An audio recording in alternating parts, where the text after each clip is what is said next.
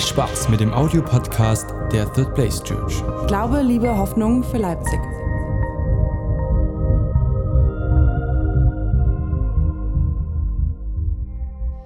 Letzte Woche hat René gepredigt über haltet den guten Gedanken fest. Ich weiß nicht, wer von euch da war, aber es ging um die Philipper-Stelle, die auch in den letzten Wochen gekommen ist und ja, wo einfach Gott sagt, hey, ich habe Gutes bereit für dich. Oft hören wir was von den Geboten, die Gott hat. Die Angebote, wo wir es auch sagen würden, hey, das ist ein Angebot, das Gott dir macht. Und wo ich einfach immer wieder erstaunt bin, dass ich denke, hey, wenn ich, wenn ich Gott vertraue und seine guten Gedanken in mir festhalte und es anfange zu leben, verändert sich mein Leben und mein Alltag. Und ich will heute den Sack zubinden und habe heute eine andere Stelle mitgebracht, eine andere Bibelstelle, die müsste euch jetzt gezeigt werden. Da heißt es in Psalm 112, 1 plus 7, Glücklich ist der Mann, der sich über Gottes Gebote freut. Er fürchtet sich nicht vor schlechter Nachricht, denn sein Glaube ist stark, er vertraut dem Herrn. Jesus, ich danke dir, dass du da bist. Ich danke dir, dass uns, du zu uns sprechen möchtest. Jesus, bereite unser Herz einfach auf das vor, was du jedem Einzelnen heute hineinlegen möchtest. Viele, viele Dinge, die gesagt werden, aber Jesus geht darum, dass du sprichst und dass du Leben veränderst. In Jesu Namen. Amen. Danke, Anna, für dein wundervolles Spiel. Applaus für Anna.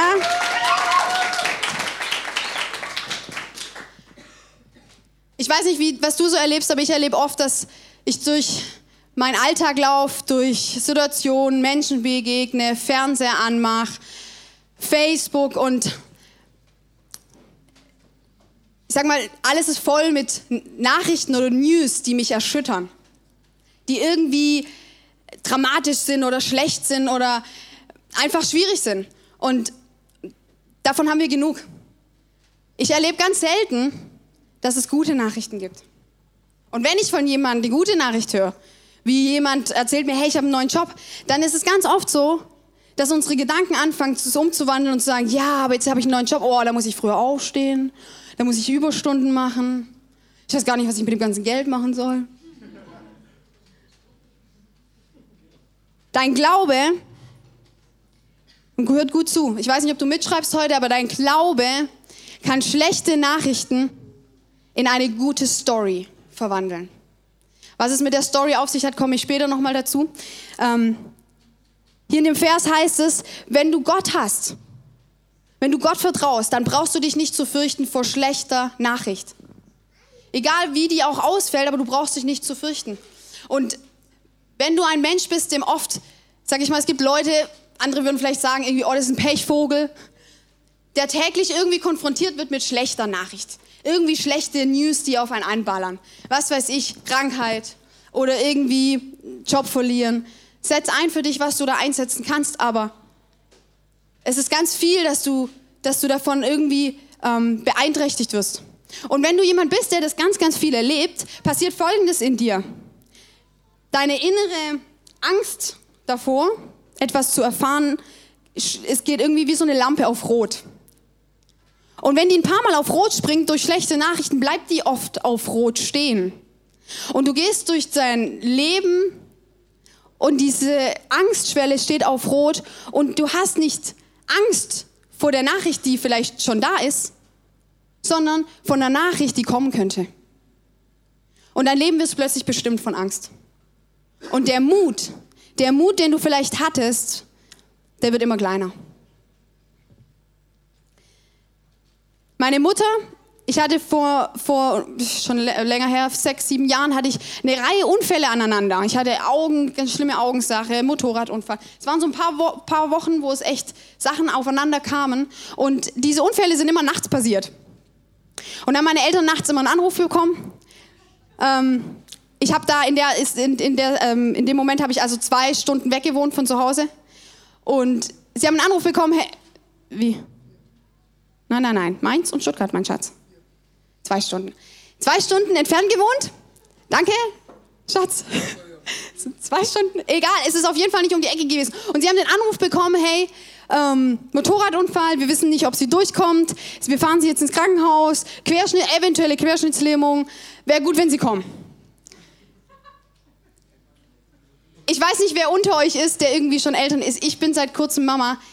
Alter, das willst du nicht erleben. Auch noch, dass du zwei Stunden weg bist. Du kannst nicht einfach schnell losfahren irgendwie.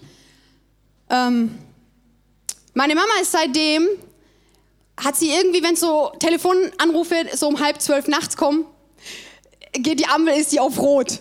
Und sie denkt, irgendwas ist mit einer meiner Kinder passiert. Das ist eine Angst, die, ehrlich gesagt, ich will nicht, dass so eine Angst mein Leben bestimmt und dass diese Ampel auf Dauerrot ist. Und ich möchte mit euch einsteigen. Und mein erstes Ding heißt, nee, die Predigt heute, die euch Mut machen soll. Ich habe sie genannt, auf zu neuem Mut. Versprochen ist versprochen. Und jetzt, wenn du das hörst, versprochen ist versprochen, da sollte in dir eine Hoffnung geweckt werden. Wenn irgendwie Eltern ihren Kindern irgendwas versprechen und sagen, hey, morgen gehen wir in den Europapark, das verspreche ich dir. Wenn du ein Papa bist, du solltest das einhalten. Mamas halten das immer ein.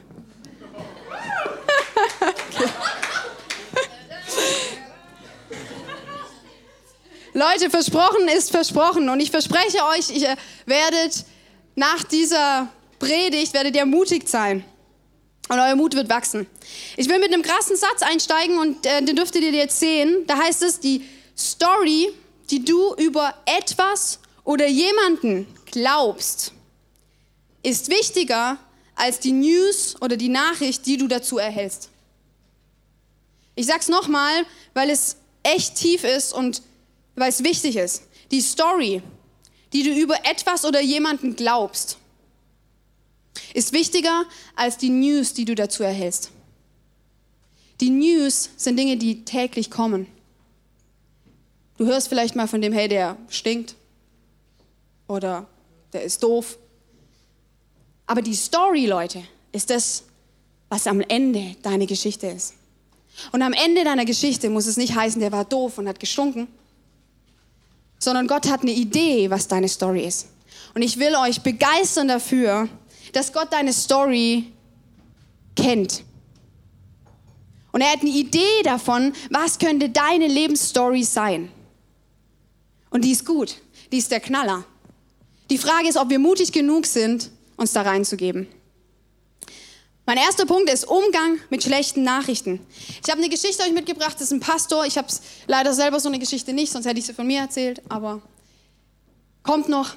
Ein Pastor aus USA, Stephen Furtick, von dem hören wir ab und zu auch Predigten. Ist ein Pastor, der hat eine Gemeinde gegründet, war jung, die Gemeinde ist rasant gewachsen. Die Neuigkeiten, dass diese Gemeinde schnell wächst, hat sich relativ schnell rumgesprochen und die Zeitung wollte schreiben. Die Zeitung hat ihn angeschrieben, hey, wir würden einen Artikel über deine Church schreiben.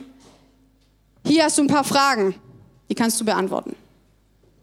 Der Pastor, jung, naiv, dachte begeistert, geil, das kann nur richtig positiv werden.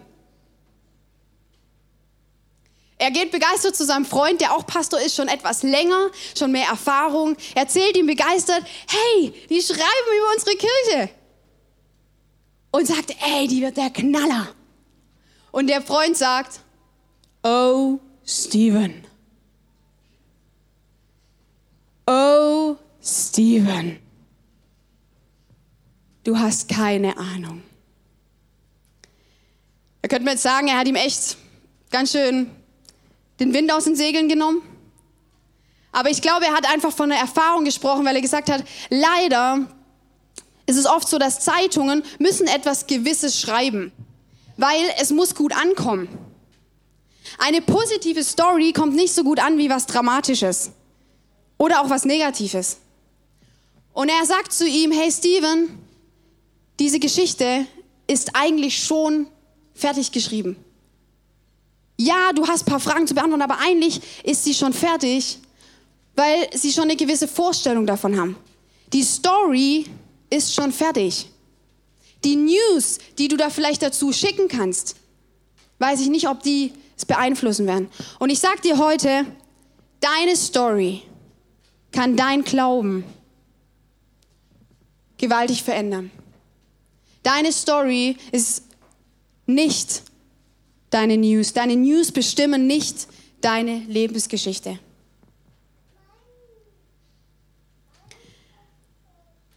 Ich habe heute eine ganz tolle Bibelstelle mitgebracht, wo wir reingehen, was es heißt, ähm, warum Gott uns etwas versprochen hat und warum uns schlechte Nachrichten nicht, nicht den Boden von den Füßen reißen muss, sondern dass es uns mutig macht. Und dass diese Nachrichten sind letztendlich nicht die Geschichte, wie mein Leben auszusehen hat. Ich möchte mit euch einsteigen und die Bibelstelle steht in 4. Mose 13, 17. Ich fange den ersten Teil mal an. Ich kann das aber nicht lesen. Sorry, ich muss es von hier lesen. Ich, ich kann das nicht lesen. Das ist unglaublich. Das ist zu klein, ne? Krasser Mist. Also, als nun Mose sie sandte, damit sie das Land Kanaan auskundschaften, sprach er zu ihnen, zieht hier hinauf an der Südseite und steigt auf das Bergland. Kurz dazu zu sagen ist, Mose, 40 Jahre mit dem ganzen Volk Israel unterwegs, sind alle total müde, aggro, fertig. So, sie sind kurz davor, sie sehen das Land schon, es ist auf der anderen Seite ähm, des Flusses und sie müssen nur noch das Land abchecken. Und jetzt kommt's. Und seht euch das Land an, wie es beschaffen ist und das Volk, das darin wohnt, ob es stark oder schwach ist, gering oder zahlreich ist und was es für ein Land ist, in dem sie wohnen, ob es gut oder schlecht ist und was für die, was für die Städte es sind, in denen sie wohnen, ob es offene Siedlungen sind, feste Städte und was für ein Land es ist, ob es fett oder mager ist und ob es Bäume darin gibt oder nicht. Seid mutig, Leute, seid mutig und nehmt von den Früchten des Landes. Es war eben die Zeit der ersten Trauben. Seid mutig und geht. Leute, das ein bisschen vorher in der Bibelstelle heißt es, er hat zwölf Kundschafter ausgesandt. Das ist wichtig, diese Zahl müsst ihr euch merken, denn es ist nachher sehr, sehr wichtig, was mit diesen zwölf Kundschaftern passiert ist. Moses schickt seine Kundschafter. Er hat ihn ganz genau, ich stelle mir vor, er hat ihnen wie so eine Papyrusrolle gegeben, da stand genau drauf, hey, check die, check, check die Lage. Wie ist das ganze Land beschaffen? Wo gibt's Wasser? Pipapo, Früchte, ist es gut, ist es schlecht? Wer ist da drin? Wie sieht's aus? Die ganze Situation. Er hat gesagt, schätzt die Situation ab. Mein erster Punkt heißt, lerne die Herausforderungen einzuschätzen und nicht dich selbst. Erster Punkt ist, lerne die Herausforderung einzuschätzen und nicht dich selbst. Warum? Warum nicht? Mose ist ziemlich alt schon. Er ist kurz vorm Sterben. Und er hat ganz genau gewusst, er hat ihnen gesagt, hey, ihr, ich gebe euch eine, eine Sache mit, ihr sollt das Land abchecken. Okay, ihr sollt es komplett bis ins Geringste schauen, was kommt da auf uns zu. Ist es gut? Ist es super, super gut? Ist es vielleicht schlecht? Aber er hat nicht gesagt, okay, meine zwölf Kundschafter, ihr müsst vorher, will ich euch aber ein bisschen checken. Ich will gucken und euch einschätzen, schafft ihr das? Seid ihr stark genug? Habt ihr eine gute Ausbildung als Kämpfer gemacht? Könnt ihr eine Traube von einem Granatapfel unterscheiden? Weil ich will ja, dass ihr mir was Anständiges mitbringt. Mose wusste auch ganz genau, dass er gesagt hat, hey, bringt mir was mit. Wisst ihr warum? Weil ein Leiter, ein Leiter, der ein Volk von zehn, über 10.000 Leute hinter sich hat, die alle fertig sind, ne? 40 Jahre Wüste, der musste die noch irgendwie motivieren. Dann hat er gesagt, hey, bringt mir mal irgendwas Gutes mit. Bringt mir was Leckeres mit. Dann kann ich dem Volk sagen, guck mal. Wie so mit einem Hündchen, weißt Guck mal. Da geht's hin. Ja, ja, du schaffst das. Der hat gesagt, bring mir was Gutes mit und check die Sache an. Aber er hat nie, nie seine Kundschafter in Frage gestellt.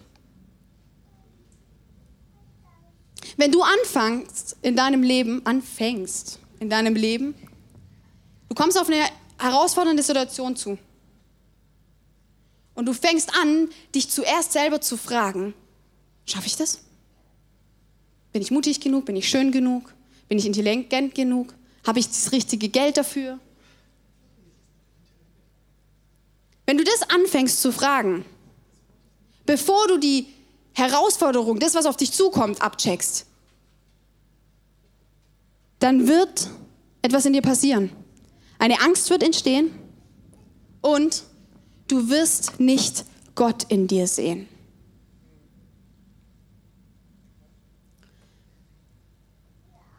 Du kommst in eine herausfordernde Situation. Und du wirst dein erster Gedanke, wenn du das heute bist, Leute, dann, dann ich will dich kennenlernen. Aber dein erster Gedanke ist meistens nicht, Gott lebt in mir. Klar schaffe ich das. Du wirst als erstes wahrscheinlich an dein Versagen denken, an das, was dich hindert, das, was du vielleicht nicht hinkriegst. Aber Gott, dass ein Gott in dir lebt, der dich bereit macht, das wirst du wahrscheinlich nicht dein erster Gedanke sein. Wenn du heute hier bist und sagst, hey, das mit Gott und so, das ist für mich noch eine neue Sache, dann sage ich dir heute, ich habe eine gute Message. Gott kennt dich und er hat Bock auf dich. Und wenn wir bereit sind und sagen, wir wollen Gott in unser Leben haben, dann, dann wohnt er in uns, dann zieht er ein in unser Herz. Komische Vorstellung, aber sehr cool. Leute, Mose hat sie nicht in Zweifel gezogen. Und das ist die erste, der erste Punkt ist, check die Herausforderung und nicht dich selbst, weil du wirst die Herausforderung oft dann nicht eingehen, weil du Angst hast, dass du es nicht hinbekommst. Mein zweiter Punkt, deine Sichtweise ist ganz oft nicht die Realität. Okay, seid ihr bei mir? Deine Sichtweise ist oft nicht die Realität. Ich sage euch warum. Jetzt geht es weiter in dem Vers. Jetzt kommt es nämlich richtig, richtig gut. Es geht weiter und sie gingen hinauf und kundschaften das Land aus. Die zwölf Kundschafter. Von der Wüste Zins bis nach Rechob, von wo man nach Hamad geht. Und jetzt kommen ganz, ganz viele Worte, die kann ich nicht aussprechen. Und sie gingen hinauf an der Südseite und kamen bis nach Hebron. Dort waren Achman, Sheshai und Talmai, Söhne Enax. Hebr Hebron aber war sieben Jahre von Zoan in Ägypten erbaut worden. Und sie kamen bis in das Tal Eschkol und schnitten dort eine Weinrebe ab. Da wären wir bei den Früchten. Mit einer Weintraube. Und sie ließen sie zu zweit an einer Stange tragen, dazu auch Granatäpfel und Feigen.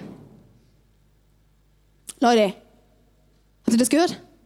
Eine Weintraube, so groß, dass man sie zu zweit tragen muss. Was für ein Land! Was für ein Land, wo sie reingehen können mit dem ganzen Volk. So viel dazu, dass Mose irgendwas Cooles braucht, um die Leute zu motivieren. Ich stelle mir vor, Mose steht vor dem Volk und macht so: Weintraube? Das ist die Weintraube. Stell dich das vor. Die ist so groß. Genmanipuliert.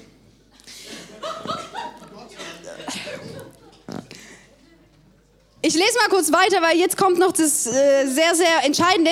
Jenen Ort nannte man das Tal Eschkol wegen der Weintraube welche die Kinder Israels dort abgeschnitten haben. Und nachdem sie das Land 40 Tage lang ausgekundschaftet hatten, aber sie haben sich richtig Zeit genommen, kehrten sie zurück. Und sie gingen und kamen zu Mose und Aaron und dem ganzen Gemeinde der Kinder Israels in die Wüste Paran nach Kedash und sie brachten ihnen und der ganzen Gemeinde und der ganzen, das ist nicht so wichtig, ich kann da daheim nochmal lesen. Und der ganzen Gemeinde bricht und ließen sie die Früchte des Landes sehen. Also er hat es ihnen gezeigt, ne? Also ich wäre total excited. Absolut. Also wenn jemand mit so einer Traube herkommt. Und sie erzählten ihm und sprachen, wir sind in das Land gekommen, in das du uns gesandt hast. Und es fließt wirklich Milch und Honig darin. Und dies ist seine Frucht. Jetzt aber. Aber das Volk, das im Land wohnt, ist stark. Übel stark. Und die Städte sind sehr fest und groß. Monster. Und wir sahen auch Söhne in Nax dort. Die Amalekiter wohnen im Land des Negev und die Hethiter und Jebusiter und Amoriter aber wohnen im Bergland. Und die Kaniniter am Meer, Schatz, hör auf damit, am Meer und entlang des Jordans. Leute, die Städte sind cool, lest sie nochmal nach, das ist auch wirklich wichtig, aber es ist wirklich schwierig auszusprechen. Okay, jetzt, okay jetzt kommen wir zum Wesentlichen, okay? Also, Riesenweintraube. Was war der Punkt B? Der Punkt B war, deine Sichtweise ist nicht die Realität. Realität. Die Realität. Nicht unbedingt Realität. Das ist ja nicht immer so. Riesenweintraube, Leute. Das ist die Realität. Die Kundschafter bringen die Realität mit, weil das Volk, diese ganzen Leute, Kinder, Frauen, die alle müde sind, konnten ja noch nicht in das Land. Das heißt, sie müssten, mussten denen irgendwie Bericht erstatten und sie sagen, hey, das ist die Realität. Diese Trauben wachsen dort. Da, mit einer Weintraube könnt ihr eure sechsköpfige Familie satt machen. Das ist die Realität. Eine, genau.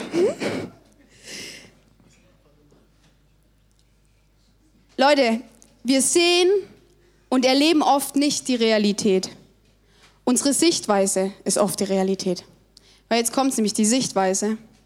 Zehn von den Kundschaftern, also die Mehrheit, es steht weiter vorne, dass es zwölf waren, die Mehrheit, jetzt kommt es gleich, sagt, ja, Riesenweintraube, aber Riesenmenschen, böse Menschen, große Menschen, große Städte. Kurz gesagt, Riesen. Okay, Riesentraube, Riesenmenschen. Die, die, die, die, die sagen, ey, das, das, das ist schön, Milch und Honig fließt das ist auch richtig toll. Aber es sind riese Menschen dort. Die Realität ist die Traube, Leute. Das ist die Realität. Die ist da gewachsen. Das ist nicht irgendeine Fata Morgana. Die Sichtweise ist das, dass dort Menschen schon leben. Ist nicht leer. Ist nicht irgendwie, hey, cooles Land, lebt auch keiner. Sondern leben Leute. Und die sind mächtig, gute Krieger. Und die Kundschafter haben Angst. Und jetzt, was ich irgendwie für mein Leben da mitnehme, und das will ich euch weitergeben, ist, ich weiß nicht, vor welchen Herausforderungen du in deinem Leben stehst. Ich weiß nicht, welche schlechten Nachrichten dich umgeben. Ich weiß noch nicht, wie deine Story endet, aber sie hat schon angefangen. Was passiert ist, Manchmal tragen wir diese riesengroße Traube auf unserer Schulter und gehen damit durchs Leben. Und vor uns haben wir ein Land, haben wir etwas, was Gott uns gibt. Setz ein, hey, ein toller Job, eine Berufung, die Gott für dich hat, eine Gabe, die er vielleicht in dein Herz gelegt hat. Vielleicht bist du ein toller Musiker und traust dich aber nicht auf der Bühne zu stehen. Dann melde dich bei René. Das Problem ist, du trägst diese Riesentraube, diese Realität mit auf deinen Schultern. Aber diese Riesen von Menschen, die dort leben, wo du vielleicht eigentlich hingehörst, das, was eigentlich auf dich wartet, das, was Gott für dich vorbereitet hat, das ist so groß, macht dir so viel Angst, dass du dieses Land nicht betreten willst. Und diese Traube ist plötzlich nicht mehr sichtbar. Das, was in diesem Land eigentlich hervorkommt, diese Traube, ist Realität. Aber die Sichtweise, die du hast, die bringt dich so durcheinander. Diese Riesen, die machen dir so viel Angst, dass du umkehrst und sagst, nee, in das Land gehe ich nicht. So ging es dort denen auch. Und es geht weiter. Caleb aber beschwichtigte das Volk gegenüber Mose und sprach, lasst uns doch hinaufziehen und das Land einnehmen, denn wir werden es gewiss bezwingen. Mit Caleb war noch Josua. Josua, der Nachfolger von Mose. Zwei Kundschafter haben gesagt, Leute, ja, die sind, das sind Riesen, aber die Trauben habt ihr die nicht gesehen. Wir können das schaffen. Das ist unser Land. Lasst es uns holen.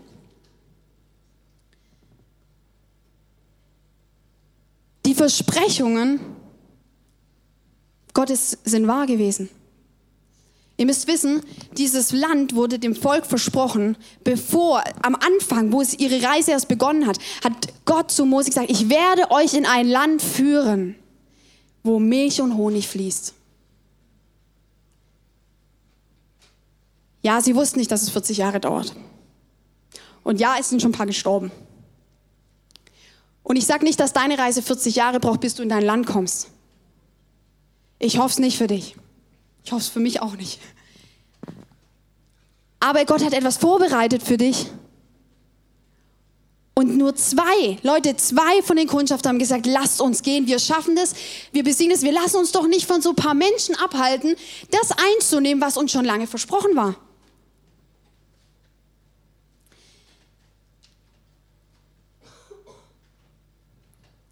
Die News, die du nicht die News, deine News, die du bekommst in deinem Leben, sind nicht deine Story.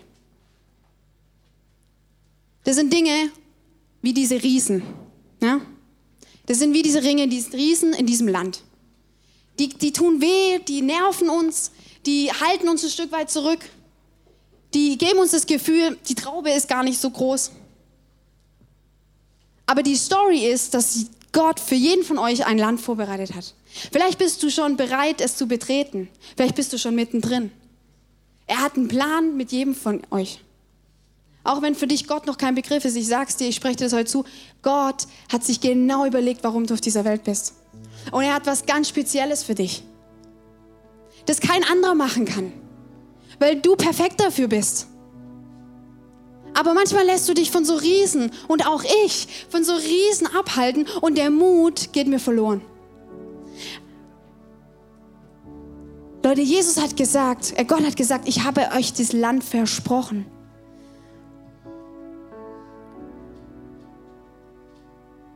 Mein letzter Punkt ist, nimm das Land ein. Nimm das Land ein, das Gott dir gegeben hat. Leute, wir haben jetzt vier Wochen lang über Mut geredet. Euer Mut müsste bei 80 Prozent liegen. Ich gebe euch die resten 20 Prozent und dann könnt ihr richtig losrennen.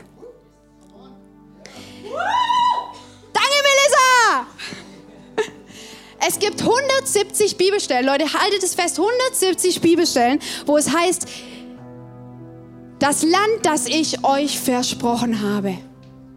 Gott sagt 170 Mal in seinem Wort, das Land, das ich dir versprochen habe. Das Land, das ich euch versprochen habe. Also wenn, ich jetzt, wenn ihr jetzt nicht glaubt, hey, da ist was dran, dann weiß ich auch nicht. Dein Glaube, dein Glaube verwandelt schlechte Nachrichten, schlechte News in eine gute Story. Wir sind heute so viele Leute hier. Es ist die zweite Celebration. Wir alle haben eine Story. Wir alle kriegen schlechte Nachrichten alltäglich. Die Frage ist, was wir damit machen. Lässt du dich gebrauchen von Gott? Vertraust du Gott mehr als dir selbst? Vertraust du Gott mehr, dass diese Traube, präsent ist schon in deinem Leben? Oder vertraust du diesen Stimmen, diesen Gedanken in deinem Kopf, wie diese zehn Kundschafter, die sagen, aber die Menschen sind riesig. Die Herausforderung ist zu groß für mich.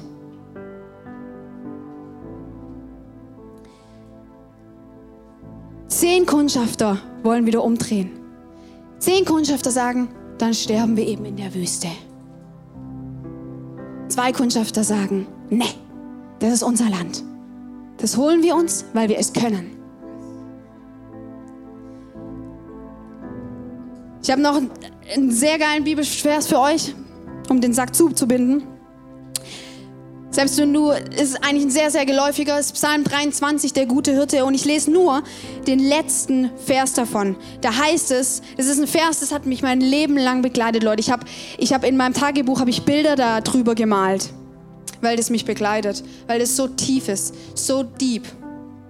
Deine Güte und deine Liebe werden mich begleiten mein Leben lang und ich werde bleiben im Hause für immer. Deine Güte und Liebe hat David geschrieben in seinen schwierigen Zeiten. Deine Güte und Liebe werden bei mir bleiben. werden mich begleiten. Und ich werde für immer in deinem Haus bleiben. Ich werde in deinem Haus wohnen. Was kann mir schon passieren? Diese paar Riesen können mir keine Angst machen. Und ich sage euch Leute, diese Kundschafter will ich jetzt bildlich übersetzen. Diese zwölf Kundschafter sind Gedanken in unserem Leben.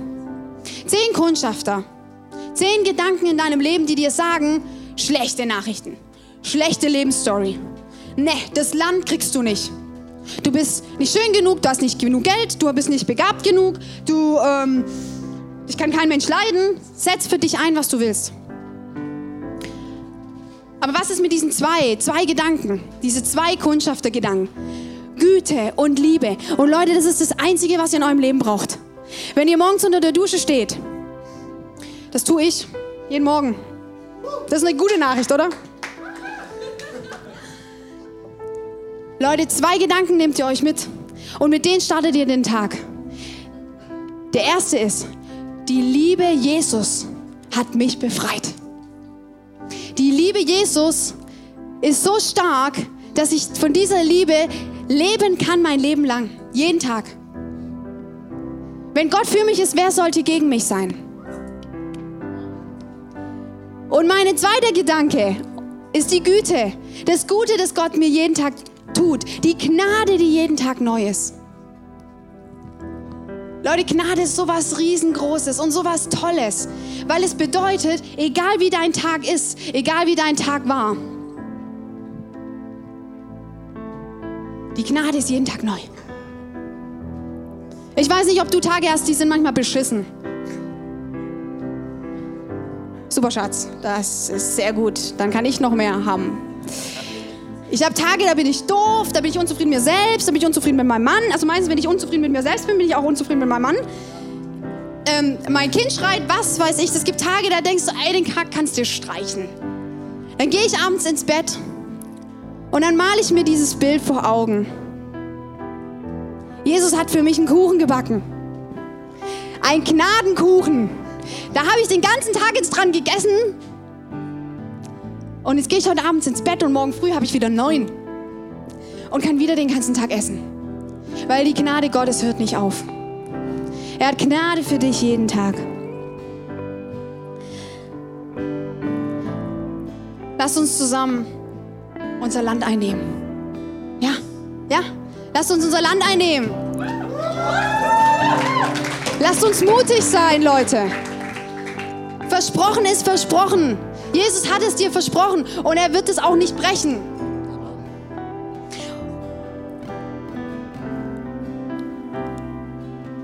Falls du mitgeschrieben hast, dann sage ich dir das nochmal zum, einfach, dass du es dir nochmal merkst. Die Sichtweise ist nicht die Realität.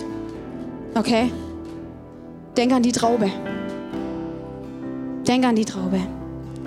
Zweitens, nimm das Land ein, das dir versprochen ist. Und drittens, nimm diese zwei Kundschaftergedanken mit. Liebe und Güte jeden Tag.